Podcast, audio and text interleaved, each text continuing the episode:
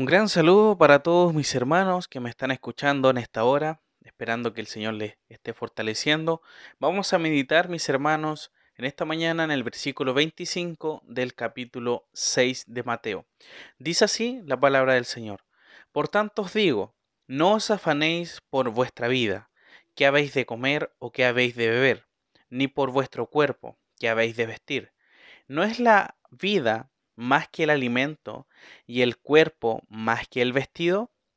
Mis hermanos, el Señor realiza una advertencia enfática sobre eh, lo que nosotros podemos llamar urgente dentro de la esfera de lo terrenal.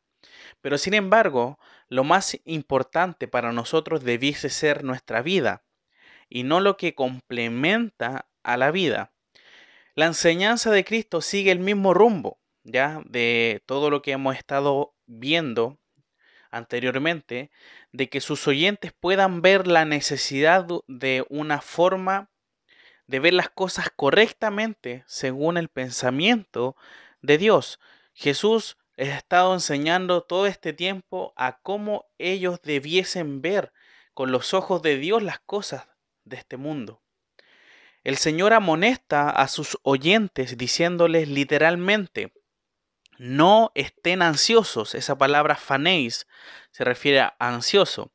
El Señor no prohíbe el no ocuparnos de poder vivir el día a día con lo que con todo lo que implica. Es más, el trabajo no es solo bueno, sino que necesario, ya que Dios lo establece como un mandato para el hombre. Esto lo vemos mediante la enseñanza del apóstol Pablo a los tesalonicenses.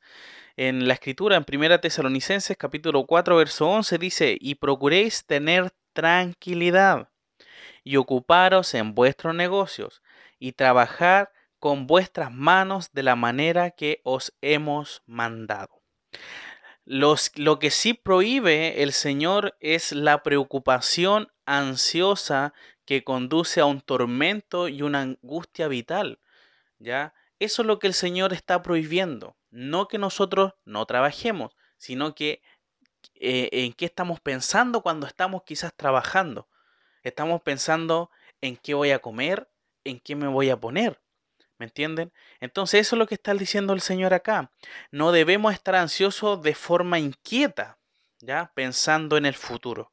Si nuestra confianza y fortaleza están las cosas de arriba, mis hermanos, diremos siempre eh, en lo bueno y también en lo no tan bueno, que Jehová es mi pastor y que nada me va a faltar. Esas debiesen ser las palabras que nosotros nombremos en los momentos de dificultades, en los momentos de necesidad, sabiendo de que el Señor, del Señor va a venir aquella provisión.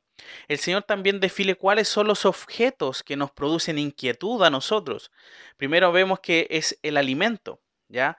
¿Qué habéis de comer o qué habéis de beber? Y también hablando acerca de la vestimenta, ¿ya? ¿Qué habéis de vestir? Dice. El cuerpo es parte importante del hombre, mis hermanos, y es una expresión visible de la vida, de tal manera que como habrá provisión para el mantenimiento de la vida, o sea, el alimento, también habrá lo necesario para el cuidado del cuerpo, o sea, de la vestimenta. Entonces tenemos que ver que el Señor se fija en todo y eh, cuida a, su, a sus hijos, cuida a su creación. Finalmente el Señor finaliza con una pregunta, ¿ya? Y dice, ¿no es la vida más que el alimento y el cuerpo más que el vestido? Dio, perdón, Dios dio el alimento para preservación de la vida. No debe haber duda de que el hombre tiene que trabajar para conseguir lo necesario para el sostenimiento cotidiano. Vemos en el desierto, cuando el Señor les mandaba el maná todos los días, la provisión de Dios vemos ahí. Pero ¿qué tenían que hacer ellos? Ellos tenían que ir a buscarlos, tenían que hacer ese trabajo de llevarlos a, a sus hogares y comerlo pero nunca debe llenarnos de preocupación que en algún momento se detenga esa provisión y se quebrante la vida. No tiene que estar eso en nuestra mente, decir, oh, ahora en esta pandemia se cerraron los supermercados, vamos a morir de hambre. No debiese ser esa nuestra preocupación, sino que debiese preocuparnos nuestra vida, cómo estamos nosotros con el Señor.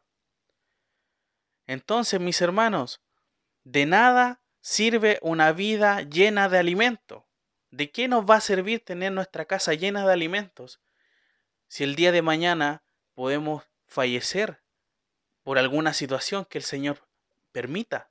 ¿De qué nos va a servir eso? ¿De qué nos va a servir tener tantas cosas? ¿De qué me va a servir tener un vehículo del último año, una casa nueva, eh, el mejor computador, el mejor celular, etcétera? ¿De qué me va a servir eso si el día de mañana posiblemente ni esté y mi vida con el Señor realmente no está bien? Entonces, mis hermanos, ¿de qué me sirve una vida llena de alimentos si no voy a utilizarla para glorificar al Señor? Entonces, la pregunta que quiero dejarle en esta mañana para que reflexione, ¿nos preocupamos más por cómo mantener nuestras vidas satisfechas con nuestros propios medios? O sea, yo voy a trabajar para conseguir lo que yo necesito, lo que yo quiero, etcétera, etcétera. ¿Nos preocupamos nosotros, mis hermanos, por dedicar nuestra vida a seguir al Señor? ¿O nos preocupamos solamente de qué? De tener esto, de tener esto otro, del alimento, porque yo sé si, si yo no trabajo no como, muchas veces se dice. Pero nuestra confianza debe estar en el Señor de que muchas veces de la nada uno puede decir, oh, de la nada llegó una persona y me dio para comer. De la nada el Señor me, proveyó. Y hay muchos testimonios que podemos inclusive conocer de cómo el Señor ha movido el corazón de algunos hermanos y ha ido en ayuda de otros necesitados. Entonces nosotros no podemos eh, desesperarnos y decir, si no trabajo, eh, obviamente uno tiene que trabajar si es que lo tiene, por supuesto, pero no caer en una desesperación y decir, oh, si no hago esto voy a morir. Y, y no, el Señor preserva la vida, porque es más importante la vida. Pero finalmente, la última pregunta, ¿solo vivimos pensando en mis necesidades materiales, dejando de lado mis necesidades espirituales?